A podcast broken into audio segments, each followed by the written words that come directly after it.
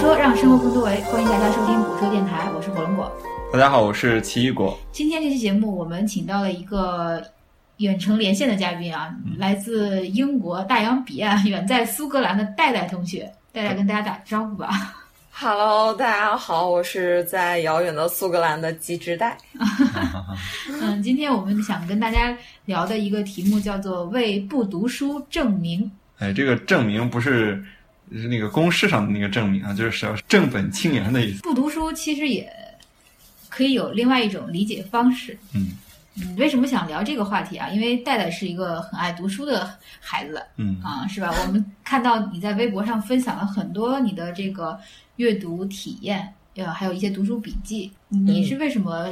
如此的爱读书呢？呃，可能是因为小时候，一班主任给大家都规定了要买一本书，是黑柳彻子的《窗边的小豆豆》。嗯，然后那会儿我妈她就觉得，哎呀，书非借不能读也，你就应该去借别人，因为每个小朋友都买了书，她就觉得不应该浪费那个钱，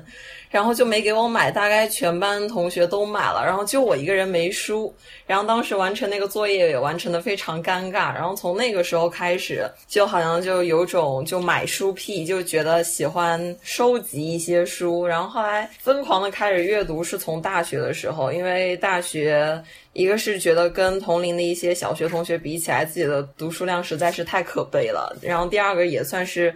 给自己呃一个封闭的空间，把自己保护起来吧，就是这样一个嗯，过程中是吧？就是因为那个小的时候父母没给买书，所以就是对。塑造了这个以后我一定要多买书，然后多看一看的这个 逆反心理。对。你看，对。其实我们现在其实书其实很多了，是市面上出版的书也很多，各种排行榜啊、畅销书也非常多。嗯，但我们为什么会今天想讲一讲这个为不读书证明呢？对我最近有一个感受啊，就发现你瞎读还不如不读。嗯 就这种感觉很强烈。你看啊，这个有一本书啊，当然虽然我们说不读是证明，有时候提到很多观点，还不得不引出很多书啊著作。有本书名字叫做《浅薄》，呃英文名字叫做《Shallow》。嗯，他在讲的一个故事，就是说现在这种碎片化的阅读，或者说很多互联网时代阅读，正在让人变得更加浅薄。如果你去互联网上看，也是大家经常阅读的那些东西，会导致你对很多观点，这可能是是非颠倒、黑白不分，就你反而越容易被蛊惑，嗯，当然，这个互联网上这些碎片化的信息不一定以书的形式呈现。嗯嗯那我们今天想跟大家探讨的还是围绕在这个书的这个主题上，就是阅读到底有没有用？嗯，什么是有用，什么是无用？嗯就是你觉得阅读对你的生活改进大吗？呃，这个问题，我个人来讲，我并没有感觉，就阅读对我来讲，就是有太大的就是本质上的一个影响。就虽然有些同学可能会说啊，就好像读书读得多就是不一样，但我个人来讲就没有太大的那种感觉啊，好像我书读百遍，其义自现的那种感觉。嗯 啊，可能有两点吧，一个是大家在聊天的时候，可能突然看了一下天，或者看了一下远方，然后心中就可能会有一种，比如“月明星稀，乌鹊南飞”这种很美的话，就突然蹦出来。有一些意境对对。对，会陶醉自己，把自己给感动。嗯然后还有一个就是可能在交友方面，就有的时候能在人群当中，可能一眼就相中一些小伙伴，然后后来一交谈，哎，感觉好像他们身上有那种丰富的、安静的那种力量一眼就能相中，那那不应该是说是看外貌了吗？啊，不也也有可能看外貌吧，比较颜值比较高的什么的，就可能就他们散发那种比较气定神闲吧，或者他们讲话的时候能让我感觉，哎，听得进去，然后说什么都对。对，你觉得这样的人，就吸引你的人，他估计是就在很多情况下是读过书、读的很多的人，是吗？对对对，后来就是深入的接触之后，发现哎，他们好像读书的确读的比较多，或者是经历的事情比较多，嗯讲起东西来比较头头是道。然后，但于我个人而言，我并没有觉得好像自己读完之后就学富五车了，嗯，好像还是个半文盲的状态。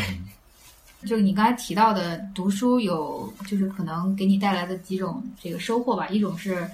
在你看风景的时候会想到联想到一些很美的意境，是吧？带来一些愉悦感，嗯，对。然后第二个就是可能跟小伙伴儿聊天的时候有了一些谈资，是吧？共同语言就是共同语言。嗯你哎，我们都读过这本书，我们可以聊一聊。嗯啊，这是这是嗯两点，就是非常呃直接的一个，就是你阅读的一个给你带来的一个改变，对吧？嗯然后，但是当嗯我们这个涉及到这个阅读和就是提升自己的能力或者提升自己的技能这块儿的时候，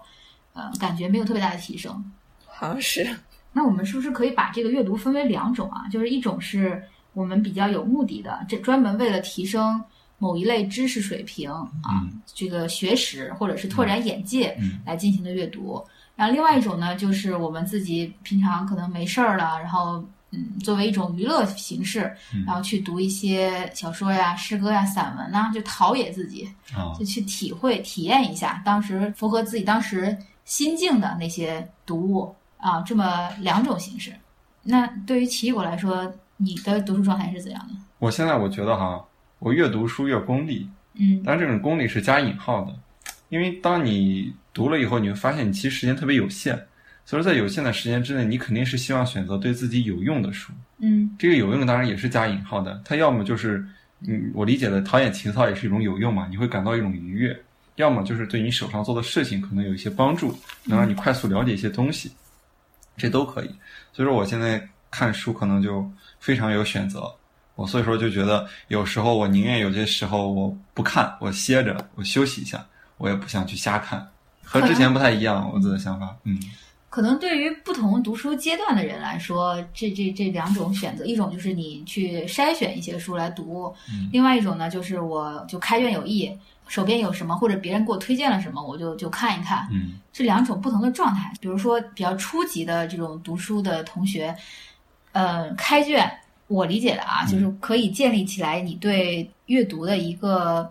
就是大体的一个感觉吧，就是你啊会去体验这个阅读到底能给你带来什么样的感觉。当然，你读的内容可能会影响你之后再继续选择继续读，还是就放弃了，就再换一本儿。嗯。但是整个这个过程来说，给你更多的是一种体验。但我其实啊，我自己对这种开卷有益这个说法，我是抱有一种怀疑态度的。嗯我觉得我们受了很多的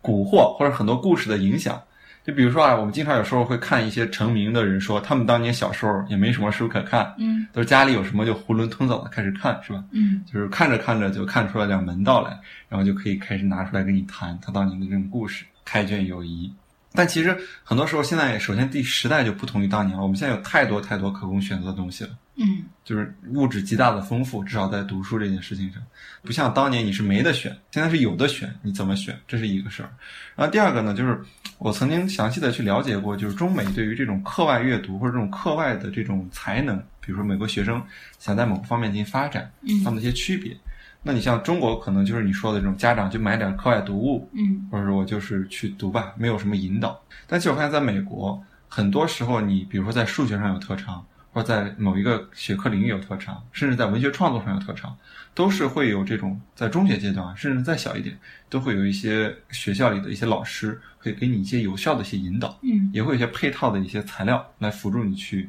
做这些事情，不是漫无目的的。但是对于我们这这成长过程来说，我们当年有的这种可供选，或者是别人给你的引导，还是非常有限的。然后我记得我小的时候，嗯，对我影响比较大的就是一次读书经历吧，读的就是那个历史故事，就是我们的那个我，因为我是邯郸人，所以就读的赵国历史故事，然后里面就涉及到很多成语啊、典故啊，比如说毛遂自荐呀、将相言和呀、嗯胡服骑射呀、邯郸学步啊等等嘛，就这些历史故事是当时在小学的时候就通过看那个这赵国历史故事去去得到的。也就是说，当时因为手边没有什么可供选择的，就是更多的书籍，但是嗯哎看到这么一本儿就就开始读，嗯哎觉得对自己影响还挺大的。嗯。不知道戴戴你的小你小时候这个过程，因为你比我们还要小一些嘛，就是不知道你、你当时成长过程是不是呃父母已经有了一些引导？呃，就我小时候有三本书，大概是我印象最深的。然后我也不知道是什么时候买的，一个是《淮南子》，然后其实挺薄的一本小册子。嗯然后还有一个就是成语故事的大全，这个就跟小慧姐那个有点像了。嗯然后那本书我翻大概可以说是翻烂了，因为小时候也没什么好读的。后来就对我帮助也挺大的。还有一个就是我姐姐送给我的豪华版《十万个为什么》，那那个因为是采彩绘的，那算是我小时候看过比较奢侈的一本书了。嗯就一共也就这样三个，然后到后来初中、高中的时候，可能有一些那种成语的填空啊，或者是有一些文言文的那种小故事，然后要做题目，然后我就脑子里面第一反应就能反映出来，哦，这我小时候读的，好像读过它的白话版，然后我做题目的时候就会比别人快很多，嗯然后就这样。嗯，刚才你说的这三本书，你看像《十万个为什么》，还有嗯《成语故事》，就很适合你当时的年龄去阅读，是吧？嗯，然后另外一本那个《淮南子》是不是文淮南子言文啊？啊，不是文言文，是白话文，应该是那种简略版的，然后就、而且篇幅也不长，大概就那种初中、高中做那种文言文，可能五十几个字，然后翻译出来大概也就两百字、三百字左右吧，是一本小书。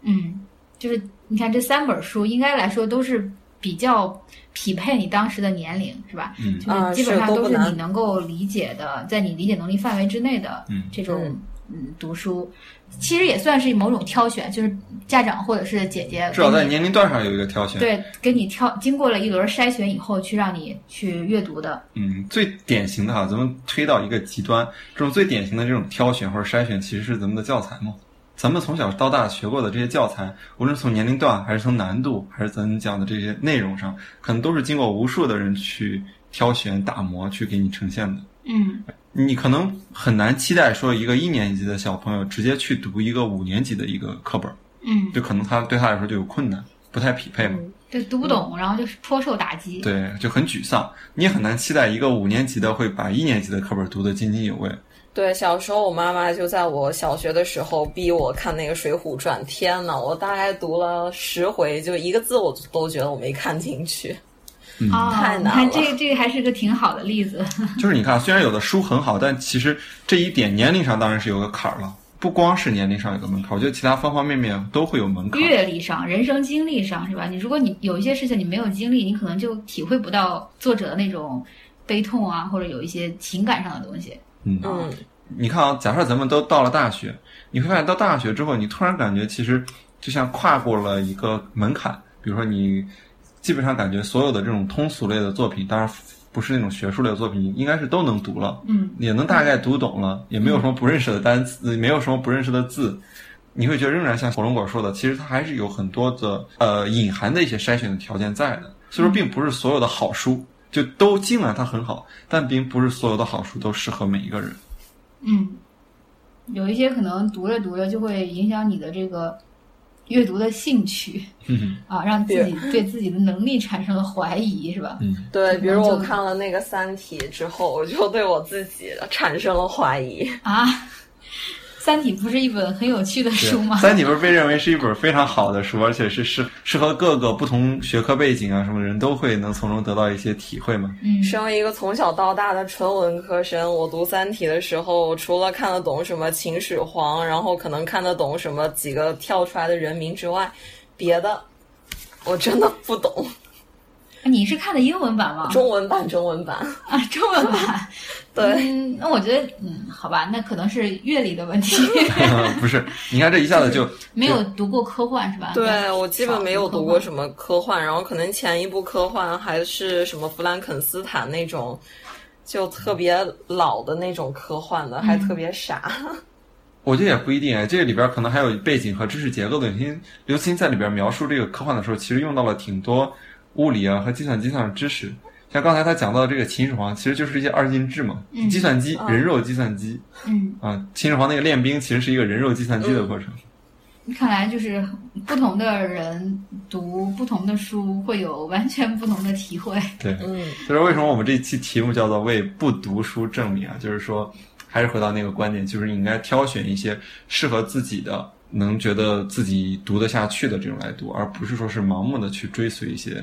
所谓的好书。对，像现在我们经常在读书之前，不就会去豆瓣上看看评分嘛，是吧？嗯这也其实也是互联网时代的对我们，比如说比较有利的一个点。嗯啊、我们可以通过大家的评论来看一看这本书是不是自己会感兴趣，或者它的质量到底如何。这样的话，我们就可以不用去浪费时间。但是，我是想说，我们一直在讲的其实是围绕着读书有用论来说的，就是我是想通过读了书，我就有所提升，嗯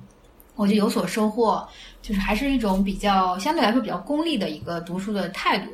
啊。那么是不是所有的读书都应该是这种啊经过精心挑选的，呃，一定要去呃有人推荐的，适合你的，然后对你有帮助的这种状态呢？是不是有一些可以放宽一点儿，就是就是读读就读了嘛，就是体体会一种不一样的情绪，是吧？最近心情不太好，读本小说看一看。那你还是抱着一种有用的态度，你想心情不好，我想读本小说来缓解一下我的情绪。啊，对，没没错啊，这个，但是我不是为了通过读书来提升什么嗯、啊，就闲着没事儿干，然后读一读，然后给自己的今天然后充实一点。哦，今天至少我干了这件事儿。对，有的时候可能人在状态不好的时候，会就是去选择读一些小说，是吧？就是可能不用怎么动脑子的，就去看一下情节这类的。嗯，就是我们读书可能就是就是我刚才一开始讲的嘛，就可能分为这两种吧。就对于第二种来说，嗯、我觉得是可以创造一些意外的收获的。有有的时候，比如说你这个，你就看到了某某一个题目，然后对它很感兴趣，嗯比如说呃什么呃一个日本的一个什么作家写的一本呃很很很薄很小的一本书，哎，读了以后你你会对一个概念有一个全新的认识，哦，这种的是你我刚刚开始想到一。个，就是嗯说提到日本的，就一种无用的，或者是说就完全没有目的的，就是现在日本特别火，就那种一日一花、一日一果，就这一类的书，啊，就可能就很好看的那种图册，然后旁边配上了什么文字，我就觉得那种其实就是没有什么目的性的，我看一看就就这样看一看，愉悦一下就美己。我们之前还给粉丝送过这个一日一果，是吗？对，但我反而觉得这也是他们这种图书出版业切中了这个都市现在这种大家比较空虚啊、匮乏这种精神上的一种压抑，啊然后推出了这种类型的产品哦，你不能说这是空虚和压抑，这也可能是精神丰富的表现。啊。就是我，我生活我不只是为了追求事业，我还有其他的更多的、更丰富的体会，是吧？一些美好的事物，我总是喜欢看的，嗯啊，这也是一种所谓的阅读吧。当然，这种阅读可能给你的工作或者事业，嗯，或者是你自己个人呃修养的提升啊，修养也有可能有一定的提升，就是审美嘛。呃，但对其他来说可能没有特别大的作用。那么，就是回顾你这些年读的书，你你觉得你的你大部分阅读是在哪一个层面？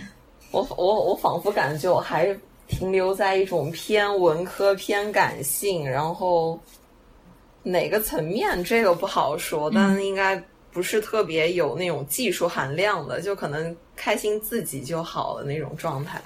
像它是一种追求自我愉悦。对，然后但也读过很多，我觉得挺没有用的。就像我最近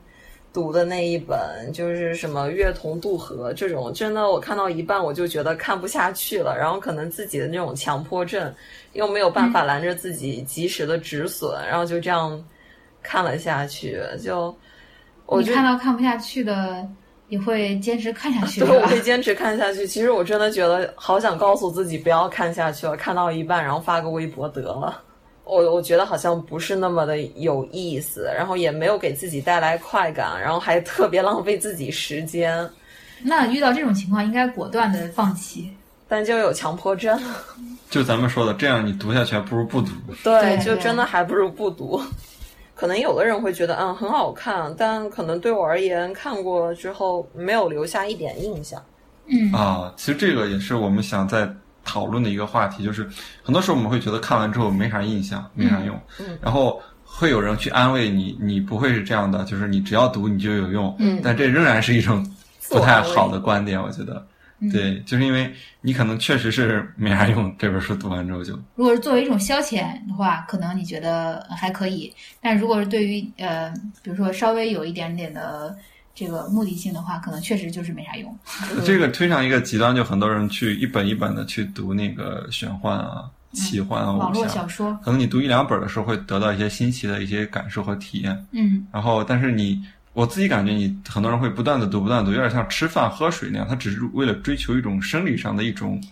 呃需求，就是他比较，比如比如说比较空虚或者比较孤独，他希望用那个故事来填满自己，然后 YY 是吧？啊对，但其实有啥用吗？不知道，我我不确定。但是我们抱着一种很开放的态度来讨论这个问题。对，如果这个人将来想要成为一个网络剧的编剧，嗯，他就熟悉各种套路，是吧？这对他来说是有用的。但即便是要成为网络编剧，我看到的一些做得好的，比如说嗯《教授与小新》啊这种的，他其实也是从他们这些经验中要进行一种刻意的练习嗯啊，这点还挺关键的。要不咱们再举个生活中的小故事，就咱们都在吃饭，每天每个人都在一日三餐的吃饭，你可能几十年吃了上千顿饭，嗯然后你会发现，那种有刻意练习的和没有刻意练习的，对于食物的敏感性就不一样。嗯，吃饭也能练习出来是吗？所以，所以说还诞生一些职业嘛。嗯，美食家。所以说，你看阅读也是这样的。其实刚才讲这里面包含了两种这个不一样的那个哲学前提啊，一种就是功利主义的前提，就是我们做事要有用，然后要有一定的效率，就是你投付出的时间成本要成一个，就是要要最大化，怎么说，性价比比较高。对，最大化你的效率。对，然后另外一种人就是觉得，嗯，这个我读书就是体会、体验当下，把握当下的美好，就是这种存在主义的一些观点，可以认为是你的一个哲学世界观、人生观吧。有有的人就是关注当下，对吧？嗯，就我们其实没有要批判任何一种的意思，但是说，嗯、假设你想通过读书去实现一些进步的话，那么就需要刻意的练习，就是需要去有意识的去筛选，就是比如说借助一些我们今天的一些技术手段帮你筛选，或者是借助一些名名人名家的推荐，或者是呃你更信赖的人的一些推荐，得到一些比较好的书去阅读。不然的话，就是读了书，可能对于你的进步来说，反而是浪费了时间没有得到任何的因为我有时候觉得这与人们的这种学习过程也挺像的。因为你看啊，我们如果是在一种正常的领域内学习，比如说你上呃中学的时候，上小学的时候，你数学也是不断的在变难嘛。你在大学的时候学专业，你也会发现，嗯，你可能学经济学的话，你先从经经济学原理开始，然后学到中级呃微观、中级宏观，然后你再学高级微观、高级宏观，它是有一个阶梯式的这种引导和路径的。嗯但当然，你突然发现你围绕着你自己的兴趣或者你的一些想法去展开一些阅读的时候，你会发现这种体系一下子就消失掉了，就有一种很茫然的一种感觉。假设怎么说，我想了解一下如何做好饭，嗯 就这事儿。你发现，如果是我们不去烹饪学校去学习，我要想从自己阅读去了解的话，无从下手。你下厨房啊，看下厨房的菜谱就会了。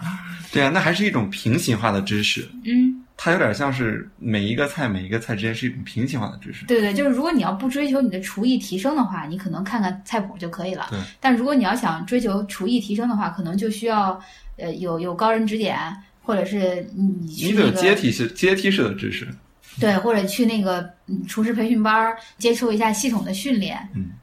我刚还想到一个，就是有的时候读书它并没有那么呃怎么讲有效的时候，因为人嘛都是像我们老师以前说过，是分为听觉跟视觉两种。可能像我这种就是属于典型的听觉，就是我可能听东西，然后是吸取的那个知识的含，就是怎么讲比率更高一点。嗯然后有效性更强一点，然后可能在视觉，我可能就只能吸收百分之二十到三十的东西。这个时候我就觉得，其实像比如我今天对咖啡这种东西比较感兴趣，我可能去看几个纪录片，嗯比看几本书更有用一点。嗯，这还要根据个人的特质来判断。对，因为纪录片它的呈现形式更加丰富，可能对于不同的这个技能的提升，它要求的方式是不一样的。有一些需要动手能力的，你你可能需要上机操作，你可能看几本书没啥用。嗯你要不操作、不使用的话，嗯是完全没有用的。嗯，所以说这就是为什么很多商业，你看很多有时候商业上的领袖，他会明确的说，我其实不怎么看书。嗯商场是一个很讲究实战的、实践的东西，而且变化非常的迅速。可能你得到的很多的书本上的知识是没法应用于商商业上的。对，商场可能就更需要你去做决策，你的决策迅速决策能力是决胜关键。所以你可能嗯，读书教给你的不一定是这种决策的知识。所以不读书的同学也不用很着急，是吧？不读书也许意味着对你没有浪费很多的时间在一些不好的书上。因为本身现在就读的少嘛，你和读书的人没太大差别。没太大差别 啊、但是如果是一些能够刻意练习，然后经常去筛选一些好书出来读的人，比如说像他们那个扎克伯格啊，然后比尔盖茨他们这些人，嗯他们经常会去每年会筛选出来很多书单，嗯去挨挨个儿读。你要知道，那个他们是要很刻意练习的。比尔盖茨对于每一本书都要写一个很详细的书评来介绍这本书，哦，这其实是一个很刻意的一件事情。至少他不会让你看完之后什么都不知道，你要写个总结嘛。对对，之前也有同学问过，就是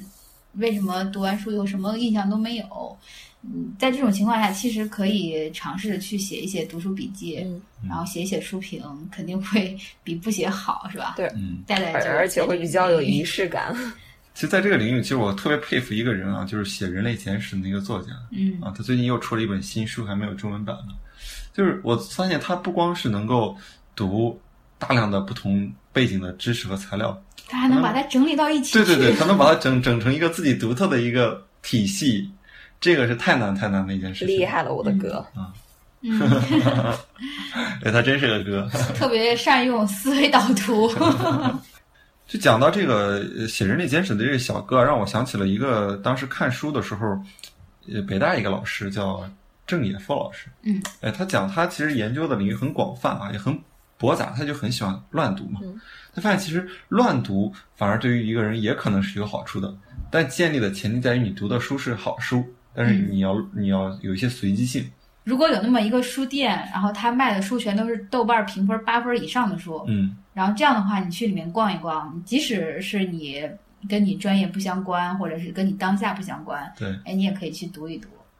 你这样说，亚马逊他们最近其实就做了一个这样基于数据的一个书店嘛，就是亚马逊有个线下的书店，他们说就是基于对亚马逊线上的这些数据，对线下的书店的这种摆放模式或者一些展陈方式进行了重新的设计。嗯就比如说，我们一般情况下在线下买书的话，它同样类型的会放到一个柜子里，比如说这是商务印书馆出的一套书，或者是中国文学这样的。但在亚马逊那儿就不是，他会说看过这个书的人可能更更倾向于看那些哦那些的书，你要不要去了解一下？嗯就嗯给你一些更多样化的一些引导。这种推荐方哦式的确很有用。然后第二个呢，就是他会把这个那个书的一些卡片，就是大家写的那种简短的书评或者一些观点，贴到这个书的那个下边，让你嗯对这个书有很快速的一个浏览的内容。嗯，就是一个实体的豆瓣儿。对，而且他会把评分放上去。简单说就是提高了你这种信息筛选的一个效率。嗯啊，当然也是增加了一些遇到意外的可对能。对对，给引引出了一些不确定性。这其实就是很多人认为书店的价值，它就能在转角遇到他，对，宝盖头的他。就逛着逛着就发现一本书，哎，还挺有意思的。嗯，就我们今天不是在说要为不读书证明吗？就是嗯如果是不读书的话，可以干点啥？现在不是有很多这个公众号有有一些这个付费订阅的文章嗯。啊，包括一些 A P P 上提供的一些同人于野，他放弃了教职，然后就开始全年无休，然后全身心投入在写文章，这个输出他自己的小文章上。嗯。啊，这是一种形式，就是去去阅读他们的文章，去订阅他们的作品是一种形式。嗯。然后，但是其实我就是感觉，就是读他们推荐的那些短的碎片化的这种文章，倒不如去完整的阅读一本儿你更感兴趣的，或者是跟你更匹配的书。对，因为他给你提供的那些信息吧，你很难用上，就很难跟你自己的生活结合起来，也不是你当下最感兴趣的问题。嗯因为每个人他可能当前面临的这个状态和心境都不一样，就他的意外性会很大，但是匹配性会有一些不足。这也无可厚非嘛，就像诈骗邮件一样，我就是一个我我群发，我群发了一万个人，总归有那么几个人能够中枪。那现在看这种碎片化的也是这样，就有的时候一不小心我看到了，哎，刚好我这段时间比较低迷，或者我刚好有那种不确定性的一些问题的存在，哎，那我一读他写的文章，我就觉得哇，这精神导师哎。嗯，哎，那这就涉及到是一个效率的问题，效率匹配的问题。嗯你是寄希望于这种随机的，然后有可能，比如说，呃，他发了三五十篇文章，有那么一两篇打动你呢，嗯还是说你去主动的去选择一两本儿，就是跟你现在思考问题更相关的书？比如说奇异果最近他就比较关心这个呃历史实验，然后他就。去这个图书馆借了一本这样的书，直接去看，这样点对点的这种方式，而不是别人说，哎，在讨论这个问题的同时，又掺杂讨论一些别的信息，然后可能过几天才讨论到你想要的这个主题上。嗯你是等着这种意外发生呢，还是主动去选择？但是很有意思，就是我怎么知道的这本书是一个很意外的一件事情。嗯有一次我在浏览那个一本书叫《崩溃》，嗯。呃，《崩溃》这本书的作者就是戴蒙德，写过很多很有名的畅销书，包括《第三种黑猩猩》嗯。然后我就买了一本《崩溃》，《崩溃》没看呢，还，嗯。然后因为很厚嘛，当时买了完之后我就比较崩溃了，然后我就去看那个他的网站，戴蒙德他的网站，想去看看他怎么去讲这本书的一些材料。哎，我突然看到戴蒙德最近这几年出了一本书，就是讲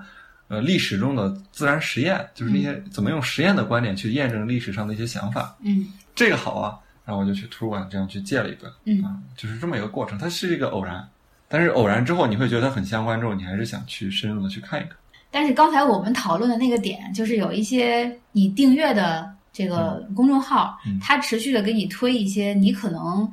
呃百分之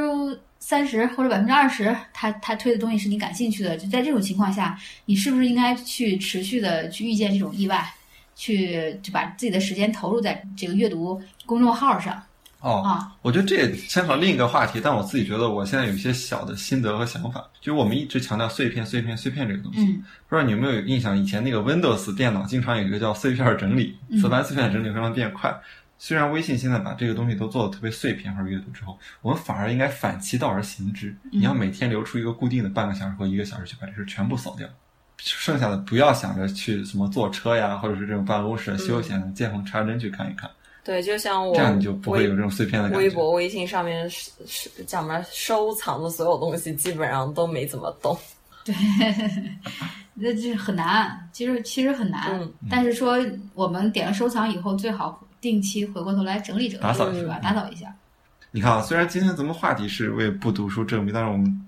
口口声声讨论了很多关于阅读的事情。嗯你往前推上几千年，那时候没有书，你发现很多知识来自于口口相传，或者是这种社会上的约一种定俗成。长者啊，活的年龄最越大的人，往往最还有是师徒制师徒制对。嗯然后我们现在可能处在一种需要书籍来获取知识年代，但是我们再往后看一些，比如再往后看五百年，那时候人人出生挂一块硬盘，比如说，就变成一个检索而不是读了。对。但首先你得知道你要检索啥，就是你你得知道你这个系统里面有某些东西，不是全在电脑里，全在电脑里，我全在脑子里。哎，出生给你插一块硬盘，给你五百 T 的书插进去了，嗯是吧？那时候你就可能要绕开这个，就是读书这件事来思考一下这种知识或者这种经验也好，技能也好，任何事情。在那个时候甚至你的愉悦，对你的目的和你的价值就更重要了，就是你你到底是希望往哪儿去？你的硬盘里的那些东西是可以为你去哪儿服务的，但是你想去哪儿，这问题就得你自己来去思考了。对。而且我们为什么老是强调读书啊，或者是很多时候人喜欢读书啊？其实读书相对来说是一件容易的事儿，嗯都是在吸收别人的思想。但真正时候有时候遇到做决策啊，或者做什么，就是看过了无数本书，依然做不好一个决策，或者做好一个，就是可能很多时候还是需要有更多的时间来去想一想读书之外的事情。对，不光是想一想，还有就是动起来呀、就是你你读了那么多书，不实践一点用都没有。你看，又回到 这个有用有没用？对，对于你来说，对于你自己的成长来说是没有用的，因为我们是个为个人成长服务的公众号，我们也为大家负成长负责。因为果说在几期之后就迎来一百期嘛，嗯，呃，希望听一下戴戴对果说的感受吧。啊、就是谢谢果说，就是这么多时间就一直坚持，然后我也从以前的就午夜听，然后到现在的就是起床听，感觉就是收获还真挺大的。因为我身为一个纯文科生，对于理科、理工科，包括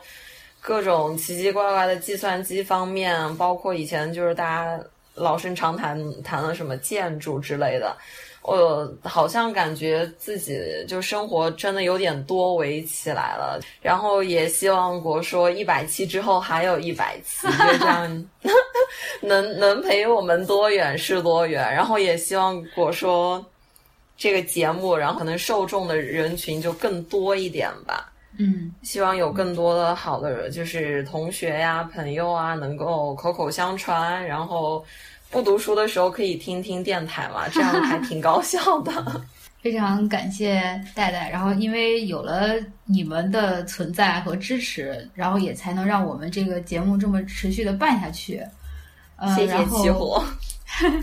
那在一百期即将到来的日子，还是希望跟大家能有更多的交流吧。就是希望如果你有任何对果树的想法、啊建议，或者是呃。对未来的一些设想的话，也欢迎你给我们录一段音频，啊，发送到 fruit talk at 幺二六点 com，我们会在荔枝 FM 下面给大家把邮箱列出来。嗯嗯，非常感谢大家的收听，那我们这期节目就录到这儿，大家再见，再见，拜拜。